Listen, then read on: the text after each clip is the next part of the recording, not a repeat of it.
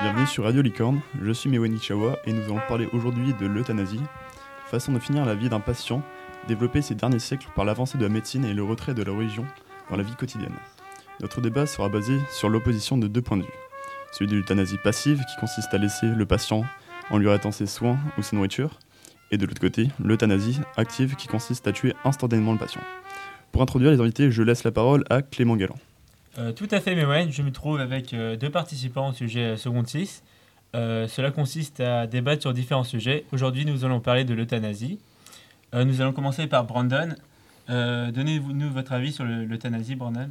Donc bonjour, moi je suis pour l'euthanasie car les patients tétraplégiques en état végétatif ou atteints d'une maladie incurable, souvent les soins sont inutiles et cela fait souffrir les familles et aussi le patient. Je pense qu'il faudrait donc euh, abréger les souffrances, car euh, à la place, le patient voudrait sûrement euh, arrêter de souffrir. Merci Brandon. Nous allons passer la voix à Robin Angereau, un autre débatteur qui est pour, enfin contre l'euthanasie. Alors moi, je ne suis pas pour l'euthanasie active parce que, par exemple, dans le cas d'un patient tétraplégique, on ne sait pas vraiment s'il veut mettre fin à sa vie. Donc ça se trouve, il veut continuer euh, pour avoir peut-être une chance de mener une vie normale plus tard. Euh, la souffrance des familles euh, peut être aussi causée par la division que cause le choix de, de tuer ou non un proche. Et les membres de la famille devront porter ce poids toute leur vie. donc bah, l'euthanasie passif, c'est inhumain car euh, ça consiste à arrêter les soins et, d'arrêter de nourrir le patient, ce qui fait encore plus souffrir euh, le patient et aussi les familles. Il faut donc l'euthanasie active car euh, ça, ça c'est rapide et ça ne fait plus souffrir le patient et, et, la famille ne souffrira plus aussi. Merci Brandon. Quelque chose à contredire, Robin? Je pense que l'euthanasie active accorde bien peu de valeur à la vie parce que c'est quand même une valeur sacrée et très importante. Il ne faut pas la réduire à quelque chose qu'on peut retirer aussi facilement et aussi vite. L'euthanasie passive pourrait euh, faire, euh, faire agir les choses dans la précipitation. C'est dangereux, parce que euh, les gens pourront regretter leur décision plus tard et ne pourront plus rien y changer. Bon, merci à vous deux. Donc, pour contextualiser ce débat, nous allons demander à nos invités leur avis sur l'affaire Lambert qui est, je rappelle, une affaire qui dure depuis euh, presque 10 ans sur le sort de Vincent Lambert, paralysé à vie et en état de coma végétatif. Après son accident de la route, euh, son sort est toujours indécis entre les membres de la famille et les médecins. Donc euh, je vais demander à Robin son avis sur l'affaire.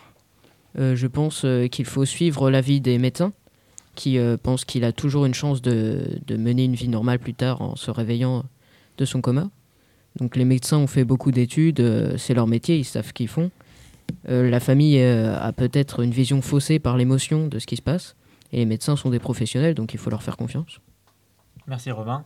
Qu'en pensez-vous, euh, Brandon? Donc ça prouve donc que les soins sont inutiles et que ça fait souffrir la famille, car, car c'est en plus de l'acharnement thérapeutique, car cela fait dix ans que M.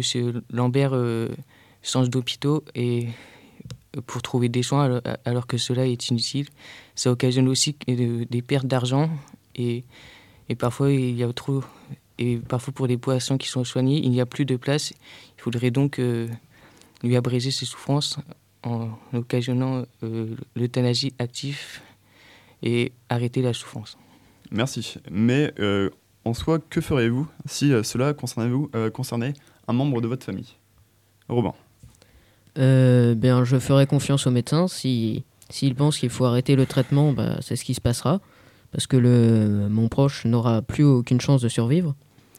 Ou euh, bah, s'il pense qu'il faut continuer le traitement, j'accepterai aussi, parce que si une souffrance passagère peut permettre de passer une vie normale plus tard, bah, c'est un mal pour un bien.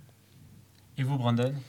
Euh, Je pense que c'est difficile de se mettre à cette place, euh, car pour moi, ça me ferait souffrir de voir un proche qui a atteint d'une maladie incurable et ne pouvant pas être soigné mais je, n'ai pas le droit de pouvoir euh, choisir ou non si, si, si, donner fin à sa vie ou non. Merci vous deux. Euh, je tiens à remercier euh, Brandon et Robin d'avoir participé à ce débat. ainsi que Mewen. nous nous retrouverons demain à 17h30. Au revoir.